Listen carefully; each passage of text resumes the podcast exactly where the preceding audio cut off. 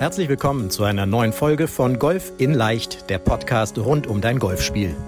Egal ob Trainer, Freunde oder YouTube-Kanäle, während es unendlich viele Tipps für das eigene Golfspiel gibt, so ist es umso schwerer, genau die richtigen Ansätze und Übungen systematisiert ins Training einzubauen, um das eigene Spiel wirklich nachhaltig zu verbessern. Fabian Bünker, ehemaliger DGV-Nationalspieler und PGA Golf Professional, zeigt Golfern, wie sie durch ein gut strukturiertes und zielgerichtetes Training nicht nur ihr Handicap verbessern, sondern vor allem konstant gutes Golf spielen.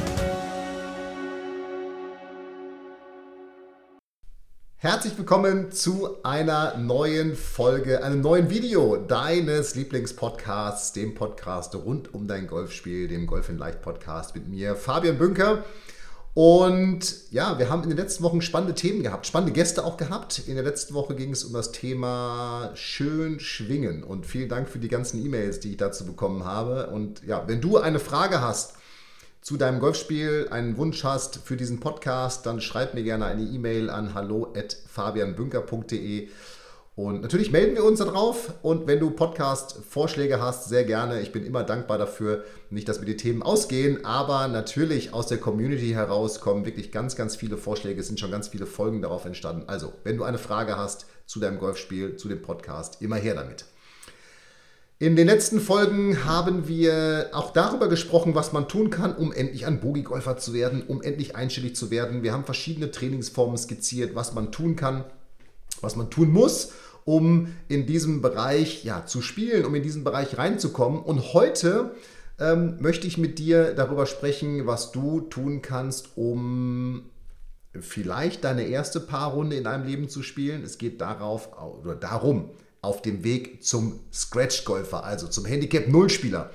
Und ähm, jetzt werden vielleicht die sagen, die ein höheres Handicap haben, was soll ich jetzt mit der Folge? Nochmal, wie ich in den anderen Folgen auch schon gesagt habe, auch aus dieser Folge wird ein Spieler, der ein höheres Handicap als Handicap 0 hat oder als ein höheres Handicap als einstellig hat, der wird auch aus dieser Folge etwas mitnehmen. Genauso wie, ich sag mal, auch vermeintlich bessere Handicaps, zum Beispiel aus der Folge zum Thema Handicap 18 spielen oder ein Bogiegolfer werden. Wobei ich viele E-Mails bekommen habe nach dem Motto, nee, ein Bogiegolfer will ich nicht mehr werden. Ja? Natürlich mit einem leichten Schmunzeln, aber äh, trotzdem, das ist nochmal mir ganz, ganz wichtig dass du auch da etwas mitnehmen kannst. So, aber lass uns mal einfach direkt einsteigen. Was braucht es denn, um ein Spieler zu sein, der um Paar herum spielt? So, und da sind fünf Dinge sind jetzt entscheidend. In den anderen, wenn du auch noch in anderen Podcasts dir zu diesem Thema endlich Bogi-Golfer sein, endlich einstellig sein anhörst, dann rede ich auch über diese Säulen, über die ich jetzt rede, aber es sind nicht alle Säulen immer gleich wichtig. Ja? Denn Jetzt gibt es wirklich alle fünf Säulen, die wir brauchen. Also natürlich das Thema Golftraining. Und dieses Golftraining solltest du, je näher du an Handicap 0 kommst, so aufteilen, dass du 40% deiner Zeit im langen Spiel verbringst und 60% deiner Zeit im kurzen Spiel. Denn das kurze Spiel wird jetzt immer wichtiger. Und wie du es trainieren kannst und was du genau tun kannst, da kommen wir gleich drauf. Und natürlich, und das ist mir auch ganz wichtig, wenn ich über das Thema Golftraining rede, nur Golf trainieren bringt nichts. Natürlich musst du auch Golf spielen. Ich habe letztens einen wundervollen Podcast zum Thema Jugendtraining im Fußball gehört. Da ging es so um, um Bambini-Training. Ja, habe ich gehört, mein Kleiner spielt jetzt Fußball, hat Bock auf Fußball. Und da war auch der Tenor, dass viel zu viel geübt wird und viel zu wenig gespielt hat. Und da saß ich im Auto und habe mir gedacht, ja klar, Geht auch uns Golfern genauso. Wir üben häufig viel zu viel und wir spielen viel zu wenig. Also darum natürlich trainieren, natürlich üben, aber viel wertvoller oder die allerwertvollste Trainingseinheit wäre es, wenn du gezielt trainierst, gleich wie ich es dir skizziere, und danach nochmal neun Loch spielen gehst. Denn dann verbindest du beides miteinander. Also das bitte nicht vergessen. Nicht nur üben, auch spielen gehen. Denn es heißt doch Golf spielen und nicht Golf trainieren. Zweite Säule, mentale Stärke, also das, was wir immer sagen, zwischen den Ohren. Dritte, das Thema Fitness. Das vierte ist Course Management. Und das fünfte ist das Thema Equipment. So, das sind also die fünf Säulen, die du brauchst, um Richtung Handicap 0 zu spielen, Richtung Paarrunde zu spielen. Das Entscheidende ist, und ich weiß, da wiederhole ich mich, aber immer wenn ich mich wiederhole, ist es wichtig, die am schwächsten ausgeprägteste Säule, die definiert deinen Leistungsstand, deinen möglichen Leistungsstand oder deine mögliche Leistungs, wie soll man sagen, dein Zenit, Leistungslimit. Das heißt, die schwächste Säule limitiert dich am meisten in deinem Spiel. Kleines Beispiel, du hast einen perfekten Golfschwung, du triffst den Ball gut, bist aber körperlich sowas von unfit, dass du spätestens nach Loch 12 aus allen Löchern schnaubst und äh, total kaputt bist. Hey, dann ist es doch klar, dass du auf den letzten Bahnen deine Leistung nicht mehr abrufen kannst. Das heißt, all diese Faktoren, die wir jetzt besprechen, die hängen einfach miteinander zusammen. Je fitter du bist, desto mental stärker wirst du sein. Desto besser wirst du deine Leistung abrufen können. Desto weiter wirst du den Ball schlagen können. Einfach nur als kleines Beispiel. Je mental stärker du bist, desto besser wirst du auf dem Platz mit verschiedenen Situationen umgehen. Je besser deine Golftechnik ist, desto mehr Situationen wirst du auf dem Platz mit unterschiedlichen Methoden, mit unterschiedlichen Schlägen meistern können. Also es hängt eben tatsächlich alles miteinander zusammen und das ist eben so extrem wichtig. Aber es sind eben auch immer nur kleine Bausteine. Ja? Du kannst diese fünf Säulen auch als Bausteine sehen, die wir ineinander setzen müssen und nur wenn sie wirklich zusammenpassen, zusammengemörtelt sind, nur dann halten sie auch. Aber lass uns einmal einsteigen, denn ich glaube, dir ist klar, diese fünf Säulen, das sind die Eckpfeiler für Konstanz, wenn du schon einstellig bist oder wenn du einstellig werden willst, Richtung Stretch-Golfer. So, und wenn wir jetzt mal, jetzt mal einsteigen in dieses Thema Golftraining, in diese Aufteilung 40% langes, 60% kurzes Spiel. Was wären denn jetzt die wichtigen Bereiche, die du trainieren musst? Und in den letzten Podcast-Folgen haben wir immer so eine, ich sag mal, mögliche 60-minütige Trainingseinheit definiert. In dem ganz klaren Wissen, auch von meiner Seite, das ist mir ganz, ganz wichtig, dass natürlich auch individuell bei dir andere Schwerpunkte gelegt werden können oder eventuell auch gelegt werden müssen. Aber, und darum ist es auch so wichtig, bevor du ins Golftraining einsteigst und jetzt einfach nur blind diesem Training, dieses Training verfolgst. Wobei es wäre schon mal besser, wenn du so trainierst, wie ich es gleich skizziere, als wenn du gar nicht trainierst. Aber vorweg, und das ist mir auch ganz wichtig, auch in meinem Handicap-Coaching-Programm, Rundenanalysen. Wenn du in Richtung Handicap 0 Spieler gehen willst und keine Rundenanalysen machst, natürlich kann das funktionieren, aber es wird wahnsinnig schwer, denn die Schritte, die du machst, werden immer kleiner und es wird immer wichtiger, sich auf immer mehr Details zu fokussieren und Details im Blick zu haben. Das schaffst du aber nur, wenn du Rundenanalysen machst und wenn dein Trainer die für dich auswertet und du die mit deinem Trainer zusammen auswertest. Ja, so wie ich das in meinem Handicap-Coaching mache, dass ich für meine Spieler die Rundenanalysen auswerte und wir ganz klar besprechen, was sind die nächsten Übungen, was sind die nächsten Schritte. So, also das nochmal vorweggenommen, Rundenanalysen. Dann, ich bleibe bei Markus Papst, meinem Freund Markus Papst, Fitnesstrainer und auch Kai Fusser. Der Kai ist ja bei mir im, im Handicap-Coaching als Fitnesstrainer mit dabei. Und beide sagen, ein Aufwärmen vor dem Training ist so extrem wichtig, aber nicht eben um Verletzungsprophylaxe zu betreiben, sondern um sozusagen, beim letzten Mal habe ich glaube ich gesagt, diese Tür aufzumachen, Training, Fokus an und jetzt geht's los. Alltag hinter mir lassen, das ist die Idee von, von Aufwärmen. Also darum, wärme dich körperlich kurz auf. Und wenn es nur ein bisschen Seilspringen ist oder ein bisschen, ein bisschen Beweglichkeit, also irgendwie so ein paar Übungen, dass du geschmeidig bist, dass du direkt in den Rhythmus kommst, dass du nicht erst 20 Schläge brauchst, um die Steifheit aus dem Körper zu kriegen, sondern dass du eben auch direkt loslegen kannst mit dem Training. So, und wenn du dann mit dem Training loslegst, dann ist eine Regel ganz entscheidend. Gehe immer vom Kleinen zum Großen. Also in dem Fall fang mit dem Putten an, geh über das Chippen, Pitchen, das kurze Spiel ins lange Spiel. Warum? Naja, du baust so dein Bewegungsgefühl und auch ein eventuelles Techniktraining wirklich vom Kleinen zum Großen auf, weil du mit dem Putten anfängst, dann gehst du ins Chippen, dann ins Pitchen, dann in den langen Schläge und am Ende zum Driver und am Ende auf den Golfplatz. Ja, so. Was kannst du jetzt aber ich sag mal, wenn ich über so eine Einteilung 60% kurzes Spiel, 40% langes Spiel, also roundabout, ja, schlag mich jetzt, äh, was sind denn 60 Minuten? Wären 6 Minuten sind, sind das 10%? Ja, sind 10%. Also wenn wir über, über 60% reden, haben wir so 35 Minuten kurzes Spieltraining. Und das teilst du in zwei Blöcke auf. Nämlich einmal Putten und einmal wirklich Chippen, Pitchen. Und ich bin letztens auch gefragt worden, warum legst du eigentlich so wenig Wert auf Bunker? Und da sage ich einfach, naja, natürlich hat man vielleicht auch mal zwei, drei Bunkerschläge auf einer Runde. Aber wenn ich ein gutes Course-Management habe, vermeide ich Bunker und Bunkerschläge haben meistens so wenig Einfluss auf den Gesamtscore. Und wenn ich einen Bunkerschlag auf der Runde habe und jetzt aber stundenlang im Bunker übe, hat das überhaupt keinen Mehrwert, überhaupt keinen, keinen wirklich messbaren großen Einfluss auf meine gesamte Spielleistung. Darum lasse ich Bunker immer so ein bisschen außen vor. Aber jetzt wollen wir uns ja aufs Putt-Training einmal fokussieren. Denn in diesem Bereich, wo du jetzt bist, wenn du Richtung Handicap 0 schielst, Richtung Handicap 0 gehen willst, dann werden die kurzen und mittellangen Putts, so diese bis 5 Meter Putts, also diese Paar- und Birdie-Putts, meinetwegen auch zwischendurch mal Bogey-Putts, die werden jetzt immer wichtiger. Denn je mehr Putts du davon lochst, desto besser wird deine Runde. Und das hat zum Beispiel der Stroke Gains Erfinder Mark Brody auch ganz schön dargestellt in dem Vortrag zu, zu, seinem, zu seinem Thema beim zweiten Golf in Leicht Online-Kongress, dass er gesagt hat, naja, die Top-Spieler in der Welt, die sind alle im langen Spiel fast gleich gut. Der, der das Turnier in der Woche gewinnt, der puttet exorbitant gut in der Woche. Das heißt, das Putten trennt dann die Spreu vom Weizen. Und genauso ist es jetzt auch. Je besser du aus diesen mittellangen Putts bist, fünf Meter und kürzer sind, ist das für mich. Vielleicht sechs, sieben Meter und kürzer.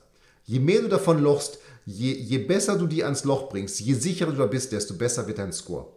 So, und dann gibt es zwei Dinge, die du machen musst. Erstens, du musst auf jeden Fall das Grün gut lesen können. Du musst, und aus meiner Sicht, Aimpoint, geht kein Punkt rein, kein Weg dran vorbei. Du musst Aimpoint beherrschen, um das Grün gut zu lesen und um wirklich den Punkt zu finden, den du brauchst. Also du musst das Grün gut lesen können. Ob es jetzt dann, ich mache es bei Aimpoint, ist die einzige, die einzige Methode, finde ich, die man zum Grünlesen empfehlen kann. Ob du das Grün sowieso gut lesen kannst, ob du andere Übungen hast, egal. Du musst erstmal das Grün gut lesen können, um, und das ist ja das Entscheidende bei diesen kurzen Putts, die Richtung permanent zu treffen. Denn ich mal so einen 5-Meter-Putt, den wirst du ja einigermaßen, einigermaßen hinkriegen. So, wie übst du jetzt diese Putts bis 5 Meter? Da fängst du an mit einer Erfolgsserie. Du fängst über 1,5 Metern, sagen wir mal 2 Metern, fängst du an Erfolgsserie. Sechs Putts in Folge, 2 Meter Abstand zum Loch, machst, machst dir einen Kreis. Und aus 2 Metern musst du jetzt 6 in Folge lochen. Das ist so die erste Hürde. Und wenn du das geschafft hast, sechs, setzt du diese 6 Tees immer einen halben Meter weiter nach hinten. Das heißt, du gehst auf 2,5 Meter, auf 3 Meter, auf 4, auf 3,5 Meter, auf 4 Meter und so weiter, bis 5 Meter. Aber, und das ist auch wichtig, deine Quote darf jetzt natürlich auch droppen, je weit, von gelochten Putts, je weiter du nach hinten gehst. Das heißt, wenn du bei 5 Metern bist, solltest du, ich sag mal, dir nicht mehr als drei Putts vornehmen, die du von diesen sechs lochen willst. Das wäre schon richtig, richtig gut. Aber wir wollen eine Herausforderung haben. Also du fängst an bei 2 Metern mit sechs Putts, die du lochen möchtest in Folge. So, und dann bei ich sag mal, zweieinhalb auch noch sechs Putts, bei drei Meter sind es fünf Putts, bei dreieinhalb Meter und vier Meter sind es vier Putts und dann bei ne, viereinhalb und fünf Meter sind es drei Putts. Von diesen sechs Putts, die du lochen willst. Der Punkt ist, du wirst vielleicht nicht jede Distanz sofort auf Anhieb damit meistern und vielleicht auch nur mal an ganz guten Tagen. Aber du baust ein Mindset damit auf und das ist auch entscheidend, dass du diese Putts lochen willst. Denn das ist der nächste entscheidende Punkt, dass du wirklich dich an diesen Ball stellst und den Ball auch wirklich lochen willst, dass du ihn reinmachen willst und jetzt nicht nach dem Motto, den donner ich jetzt rein, sondern dass du wirklich sagst, ich will die Linie, ich habe den Speed, ich will den jetzt reinmachen. Ja, also das sind die drei Grundvoraussetzungen für diese mittellangen Putts, denn ich gehe davon aus, wenn du in dem Bereich Golf spielst, einstellig und besser, äh, einstellig besser geht ja nicht, aber einstellig Richtung Null schon und du willst jetzt ein paar Runde spielen, dann hast du schon ein ganz gutes langes Spiel und dann wirst du den Ball auch mal häufiger irgendwas um die 5 Meter an die Fahne hauen. Und wenn es nur mit dem Wedge aus 100 Metern ist, was auch schon ein guter Schlag wäre, aber das ist eben der Bereich, da müssen die Putts jetzt rein. So. Wenn du das gemacht hast, gehst du in der zweiten Hälfte von diesen 36 Minuten, gehst du in den Bereich 10 bis 30 Meter ums Grün herum. Ich nenne es also around the green. Denn du wirst jetzt ja, wenn du das Grün nicht mehr nicht triffst, wirst du jetzt ja nicht 50 Meter von der Fahne entfernt liegen, sondern du wirst irgendwie Chip-Bereich, vielleicht einen kurzen Pitch, 20 Meter haben. Ja, also irgendwas dieses 10 bis 30 Meter. So. Und das ist jetzt ja tatsächlich das Geheimnis von geretteten Runden. Wenn du im kurzen Spiel gut bist, wirst du auch an nicht so guten Tagen, und das ist Konstanz, gut spielen.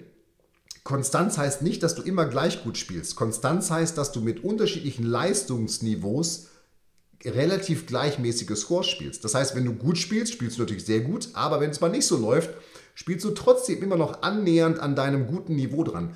Und das schaffst du nur, wenn du ein gutes, kurzes Spiel hast und darüber es immer wieder schaffst, auch an schlechten Tagen, wo es mal nicht so gut läuft, wo du nicht so viele Grüns triffst, deinen Score immer wieder zu retten. Und ich sage jetzt einfach mal eine Quote. Du brauchst bestimmt eine Quote, wenn du das Grün nicht triffst, in 50% der Fälle einen Up and Down zu spielen. Aus diesem 10 bis 30 Meter Bereich. So, wie machst du das jetzt? Dafür nimmst du dir einfach 10 Bälle und die verteilst du auf, in deinem Pitching-Bereich so zwischen 10 bis 30 Metern um dein Grün, um das Grün herum. Und im Training spielst du jetzt jeden Ball so lange, bis du ihn mit einem Up and Down, also einem Annäherungsschlag und einem Putt eingelocht hast. Das heißt, ich sag mal, der erste Ball liegt jetzt 15 Meter von der Fahne weg. Den spielst du jetzt aufs Grün Richtung Fahne und puttest den nächsten Schlag. So, wenn du kein Up and Down, also nicht einen Annäherungsputt, einen Annäherungsschlag Putt gespielt hast, sondern den Ball erst mit drei Schlägen eingelocht hast, nimmst du den Ball und legst ihn an die Position wieder zurück, von der du gespielt hast, von der du gechippt oder gepitcht hast und jetzt spielst du nochmal von dort. So lange, bis du es geschafft hast, den Ball mit zwei Schlägen einzulochen. Das Coole an der Übung ist, erstens, sie motiviert extrem, weil irgendwann bist du so genervt, dass du diesen Ball jetzt endlich einlochen willst.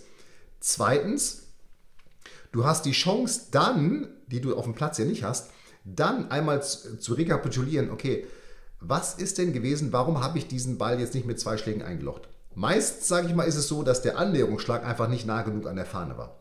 So, und dann hast du die Chance, dich wirklich nochmal zu kalibrieren, zu sagen, okay, was ist denn da gewesen? Habe ich eventuell zu viel Loft an den Ball gebracht, zu wenig Loft, falsche Schläger, falsches Setup gewählt? Dass du das anpassen kannst, dass du also da für dich variabel rumprobieren kannst und so lernst, mit ganz vielen unterschiedlichen Situationen auf dem Platz umzugehen. So, und das machst du mit all diesen zehn Schlägen. Und das wird mal länger dauern und mal kürzer. Aber du hast zehn unterschiedliche Situationen, die du jetzt ganz tief bearbeitest. Nämlich, du wirst wahrscheinlich es in den wenigsten Situationen schaffen, mit, sofort mit einem Up and Down den Ball einzulochen. Aber das heißt ja auf der anderen Seite, dass du jetzt ganz häufig die Chance hast, dich zu verbessern in der jeweiligen Situation. So, wenn du es in allen zehn, aus allen zehn Stationen geschafft hast, dann hast du wahrscheinlich länger als 18 Minuten gechippt, gepitcht. Aber grundsätzlich kannst du natürlich auch dann mal sagen, wenn ich jetzt nur eine Stunde Zeit habe, hörst du nach 18 Minuten auf.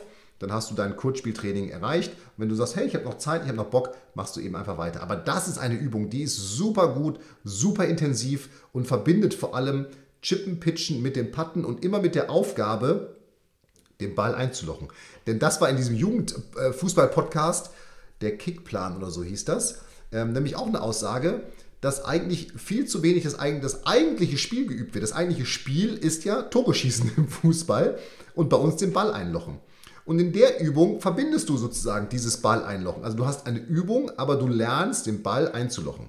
So, und das ist dann etwas, was dir auf dem Platz helfen wird, weil du permanent unterschiedliche Situationen gemeistert hast und die eben dann für dich dieses Wissen auf dem Platz nutzen kannst.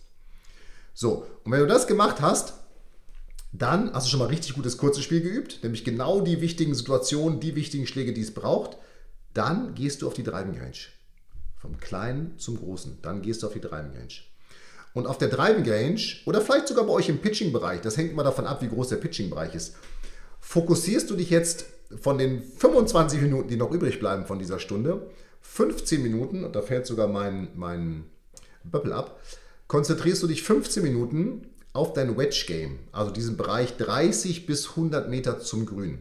Also da, wo du jetzt die Wedges, außer dein Lob Wedge, wirklich einsetzt. So. Und jetzt ist es hier ganz, ganz wichtig. Ich behaupte einfach, du wirst einen relativ guten Schwung haben. Du wirst den Ball relativ konstant treffen, wenn du in, im Bereich einstellig spielst. Sollte das nicht der Fall sein, melde dich bei uns zum Analysegespräch, dann schauen wir mal, wo sind denn die individuellen Bereiche, die du für dich verbessern musst. So. Wie trainierst du jetzt aber diesen, diesen Wedge-Game-Bereich 30 bis 100 Meter? Da ist meine Empfehlung, dass du dich am besten auf, also nimmst dir einen Eimer, Eimer Bälle, einen vollen, baust dir Ziele, vielleicht sind es Hütchen, die du hinstellst, 30, 40, 50, 60, 70, 80, 90, 100 Meter oder ihr habt vielleicht auch schon bei euch auf dem Platz solche, solche Ziele bei 30 bis 100 Metern immer in so 10er Schritten. Und jetzt spielst du immer auf ein anderes Ziel natürlich. Ja, immer auf ein anderes Ziel von diesen 30 bis 100 Meter Zielen, mit einem anderen Schläger eventuell, aber immer mit demselben Rhythmus, also einen anderen Schlag. Das heißt, du hast immer denselben Rhythmus, am besten ein 2-3-Rhythmus, den ich präferiere, aber spielst immer ein anderes Hütchen an. Und dann wirst du nämlich merken, dass du mit dem immer selben Rhythmus dich nur noch auf unterschiedliche Schwunggrößen konzentrieren musst und darüber unterschiedliche Schlägerkopfgeschwindigkeiten herstellst, über die du dann viel konstanter ansteuern kannst. Ich möchte jetzt 40 Meter schlagen, ich möchte 60 Meter schlagen oder ich möchte 100 Meter schlagen. Mit den unterschiedlichen Schlägern. So dass du dann vielleicht sogar dahin kommst, dass du dir aufschreiben kannst, okay, für 70 Meter spiele ich ein Dreiviertel Gap Wedge. Für 50 Meter spiele ich ein halbes Sandwedge, also halb ausgeholt. Ja? Und meinetwegen halb durchgeschwungen oder voll durchgeschwungen. Das wäre immer das Beste, wenn du weiter durchschwingst, als du ausholst. Und das ist jetzt das Geheimnis von diesen Wedge-Schlägen, dass du wirklich den immer gleichen Rhythmus anwendest und dann nur noch über die verschiedenen Schwunggrößen und die unterschiedlichen Schläger die Schlägerkopfgeschwindigkeit ansteuerst und damit unterschiedliche Schlaglängen generierst. Und das ist das Geheimnis von einem konstanten Wedge-Game und von konstanten Schlägen ins Grün. Ein kontinuierlicher, gleichbleibender Rhythmus. So, und dann kommst du am Ende zum Driver.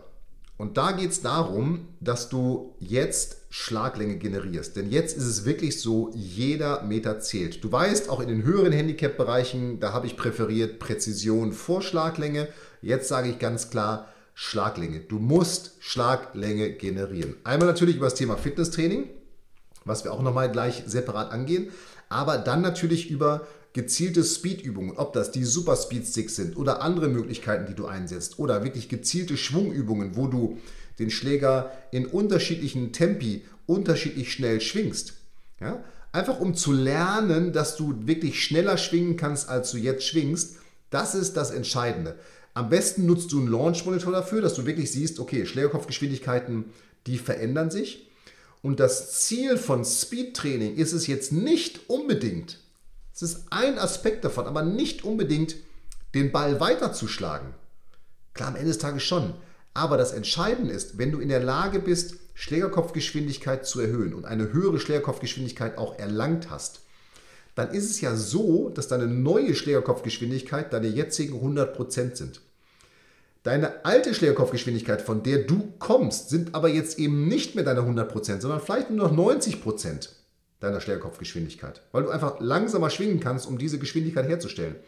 Das heißt aber auch, dass du auf einmal eine viel größere Kontrolle hast, weil du kannst bewusst Speed rausnehmen, dadurch Kontrolle erhöhen und dadurch wiederum Präzision erhöhen. Das heißt, durch dieses Schlaglängentraining erhöhst du am Ende des Tages auch die Präzision weil du mit viel weniger Kraft, mit viel weniger Aufwand, mit viel weniger Speed den Schläger schwingen kannst, den Ball schlagen kannst und einfach andere Weiten generieren kannst.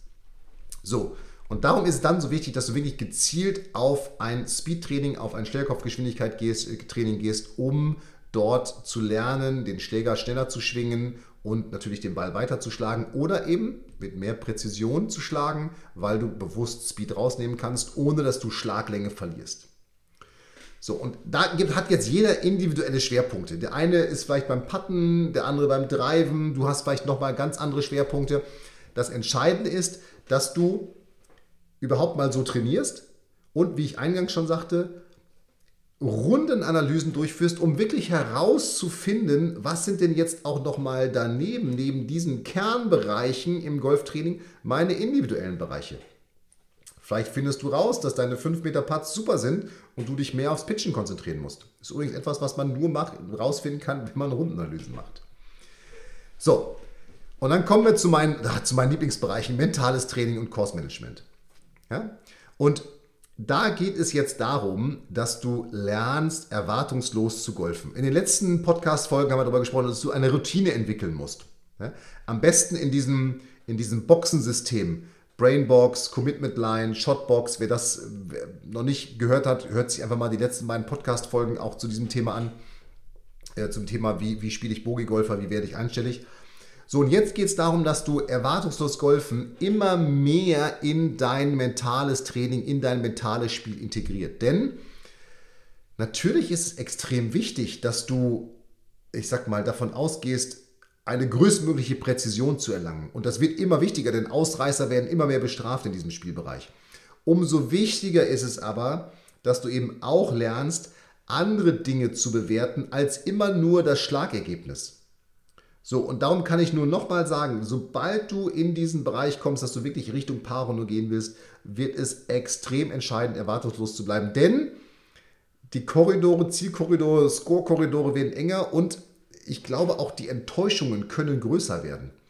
Weil wenn ich jetzt auf einmal drei Schläge, vielleicht wenn ich eine Paarrunde spielen will und ich habe vier über Paar gespielt, dann mag jetzt der eine oder andere sagen, boah, vier über Paar möchte ich überhaupt mal spielen. Für den Handicap-Null-Spieler ist vier über Paar eine nicht so gute Runde gewesen. Weil er sagt, hey, ich will Null spielen, ich will eine Paarrunde spielen, nicht vier über Paar. So, darum meine ich eben, werden da auch dann Erwartungen häufiger enttäuscht, weil einfach diese Score- und Zielkorridore viel größer sind. Und darum ist es eben so wichtig, dass du das noch intensiver in dein Spiel dann integrierst, als du es vielleicht sowieso schon getan hast. Course Management. Die dritte Säule, und ich habe in einem anderen Podcast darüber gesprochen, Course Management ist das eigentliche mentale Training. Auch hier geht es, und ich wiederhole mich, nimm Risiko raus. Kein No Risk, No Fun. Denn No Risk, No Fun bedeutet meistens, sich irgendwie zu überschätzen und irgendwelche Schläge zu machen, die man eigentlich gar nicht beherrscht. Ich bin großer Freund der 80-20-Regel, ja, also Pareto-Regel. Das heißt, dass du wahrscheinlich in 80% der Fälle, ja, in 80% der Fälle brauchst du nur 20% deines Schlagrepertoires. Am Ende des Tages einfach nur geradeaus. Und in den anderen, in den anderen 20% brauchst du 80% deines Schlagrepertoires, weil du auf einmal ein Fade, flach, hoch, wie auch immer spielen musst. Ja?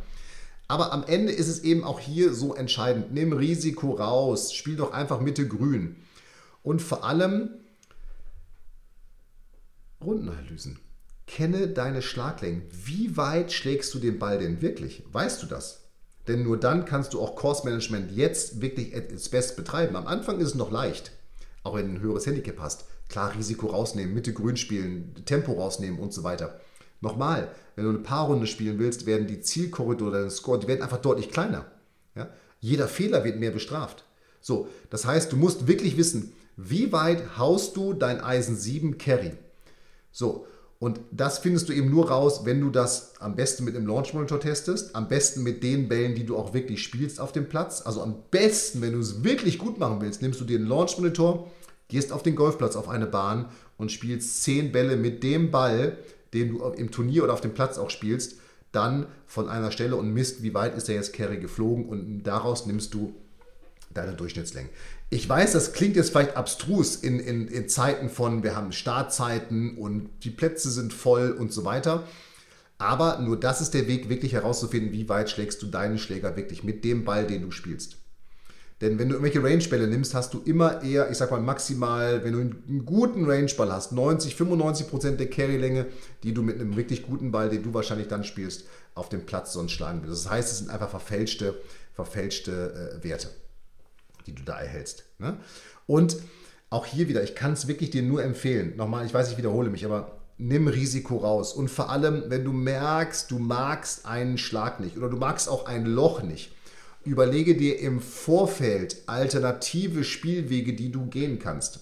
Vielleicht gibt es solche Situationen, wo du auf gar keinen Fall sein willst, dann musst du das ganz gezielt umschiffen, umfahren, umspielen aber nochmal, auch das kannst du dann wieder nur tun, wenn du weißt, wie weit schlägst du jeden Schläger wirklich.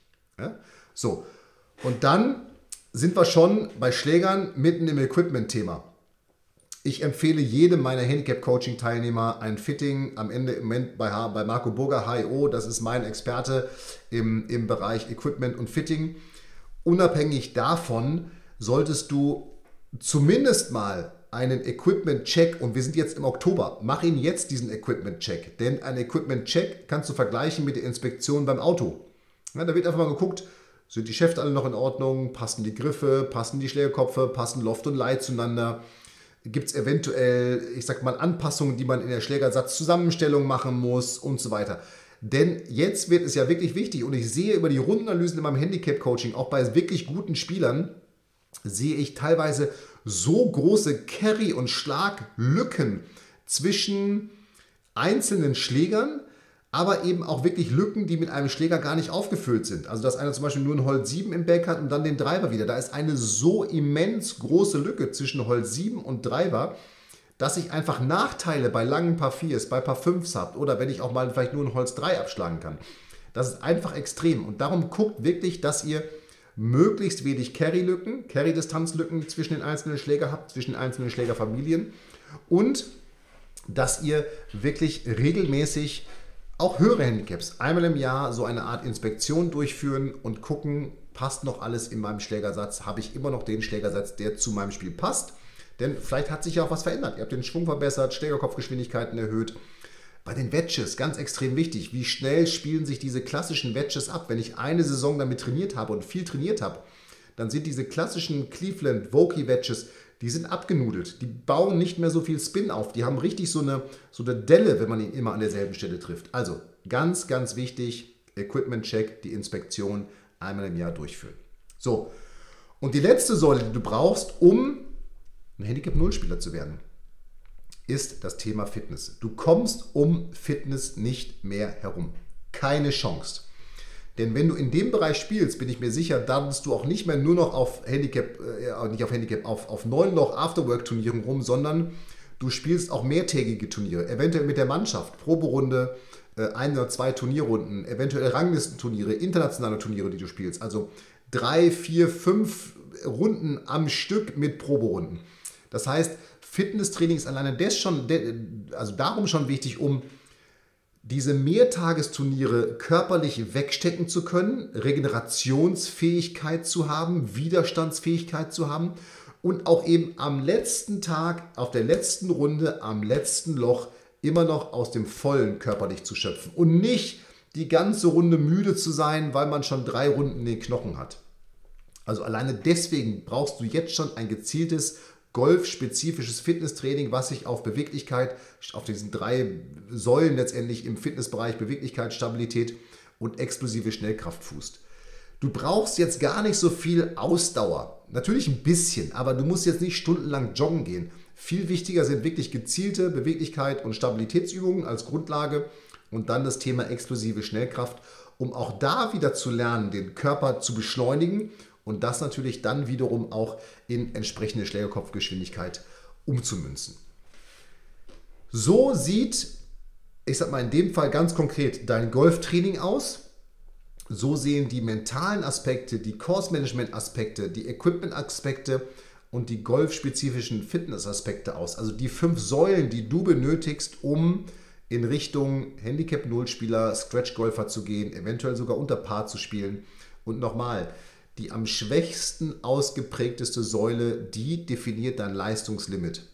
Um beim letzten Beispiel zu bleiben, wenn du körperlich einfach nicht fit bist, wird es extrem schwer, dein Konzentrationsniveau, dein Technikniveau, dein Spielniveau auf eine 18-Loch-Runde, geschweige denn auf mehr Tagesturnieren, auch immer noch am Ende voll durchziehen zu können. Und darum ist es so wichtig, und das merkst du auch, dass all diese Dinge zusammenhängen. Ja, wirklich wie so, ein, wie so ein Zahnrad oder Yin und Yang, welches Bild auch immer du benutzen willst. Denn nochmal, wenn du körperlich nicht fit bist, wirst du den Ball nicht so weit schlagen können. Wenn du nicht so weit schlägst, wirst du Probleme haben, dass du permanent übers kurze Spiel dein Spiel, deinen Score retten musst und so weiter und so weiter. Du wirst körperlich oder geistig müder werden. Das heißt, es beeinflusst wieder deine mentale Leistungsfähigkeit. Also, alles hat Einfluss aufeinander und darum ist es eben so wichtig, dass du alle fünf Säulen bedienst. Du wirst auch merken, eine Säule wie Equipment, die ist relativ leicht zu füllen. Eine Säule wie Course Management ist vermeintlich auch leicht zu füllen. Mentale Stärke ist schon schwieriger zu füllen. Golfspezifische Fitness ist auch schon schwieriger zu füllen. Ich sag mal, so eine Equipment-Säule zu füllen und da alles korrekt zu machen, hält länger. Fitness musst du immer wieder machen. Golf musst du immer wieder trainieren. Mental musst du immer wieder machen. Also das heißt, es gibt diese unterschiedlichen Säulen auch in unterschiedlichen Ausprägungsgraden dann im Training. Aber nochmal, alles sind Bausteine, die zusammenhängen. Und ein kleines Beispiel nochmal aus dem Handicap-Coaching. Eine Spielerin, ich habe lange eingearbeitet auf sie, äh, sehr gute Spielerin, Handicap 7, dass sie bitte endlich ein Fitting macht und endlich zum Fitting geht und endlich da mal guckt, was sie mit ihrem Material machen kann, was schon sieben oder acht Jahre alt war und damals schon nicht gefittet war und wirklich, es war einfach an der Zeit, dass da was passiert. Sie hat sich lange gewehrt nach dem Motto, ich muss doch erstmal lernen, den Ball gerade zu schlagen und so weiter. Und ich habe immer gesagt, naja, aber auch die Schläger können dir helfen, den Ball gerade zu schlagen. Und der Fitter hat mich jetzt äh, witzigerweise angeschrieben ähm, und gesagt, boah, Wahnsinn, mit was für Material die Leute spielen, obwohl ihnen doch Golf so wichtig ist. Und das ist vielleicht nochmal ein ganz wichtiger Aspekt, dass du wirklich da guckst. Es ist jetzt Oktober, es ist genau die Zeit, da den Equipment-Check zu machen. So, aber das sind die fünf Säulen. So solltest du dein Training aufbauen. Diese fünf Säulen musst du bedienen, wenn du in die Richtung Handicap 0 Spieler, Scratch Spieler gehen willst. Und äh, wenn du Interesse hast, mehr dazu zu erfahren, dann melde dich natürlich zum Analysegespräch bei uns. Dann besprechen wir, welche dieser Säulen du für dich individuell ausprägen musst, was du da genau tun kannst und wie ein Trainingsplan darin aussehen könnte. Darum, wie gesagt, melde dich fabianbünker.de slash Termin oder schick uns eine E-Mail, hallo at fabianbünker.de, kannst du auch gerne machen. Und dann sind wir in Kontakt, sprechen darüber, was du benötigst, um dein Training in die Richtung zu stabilisieren. In dem Sinne, Vielen Dank fürs Zuschauen, Zuschauen, nicht Zuschören. Also das war jetzt ein Mix aus Zuhören und Zuschauen. Ja? Also vielen Dank fürs Zuschauen auf unserem YouTube-Kanal. Vielen Dank an dich, liebe Zuhörer, liebe Zuhörerinnen beim Podcast, beim klassischen Podcast, äh, den du wahrscheinlich im Auto oder wo auch immer du auf dem Weg zum Golfplatz zur Arbeit bist, hörst. Und ich hoffe, du hast auch für dein Training wieder was mitgenommen. Und jetzt freue ich mich auf die kommende Woche, wenn es wieder heißt Herzlich willkommen zu einer neuen Folge des Golf in Leicht Podcasts und jetzt in diesem Sinne dir eine erfolgreiche Woche. Bleib gesund, mach's gut, ciao, ciao. Hier war der Fabian. Vielen Dank, dass du bei der heutigen Folge dabei warst. Wenn du direkt von Fabian und seinem Team gecoacht werden willst, dann gehe jetzt auf www.fabianbünker.de/termin und bewirb dich für ein kostenloses Analysegespräch. In diesem einstündigen Gespräch wird dein Golfspiel ganzheitlich analysiert und dir basierend darauf ein Trainingsplan an die Hand gegeben, mit dem auch du besser und konstanter Golf spielen kannst. Denn konstantes Golf entsteht nicht durch planloses Training. Stattdessen ist ein ganzheitlicher Trainingsplan mit direktem Feedback eines Trainers essentiell, damit du dich zu jedem Zeitpunkt auf dem Weg der Verbesserung befindest und an der größten Verbesserungsmöglichkeit in deinem Spiel arbeitest. Falls das für dich interessant ist, dann geh auf www.fabianbünker.de/termin und bewirb dich für ein kostenloses Analysegespräch.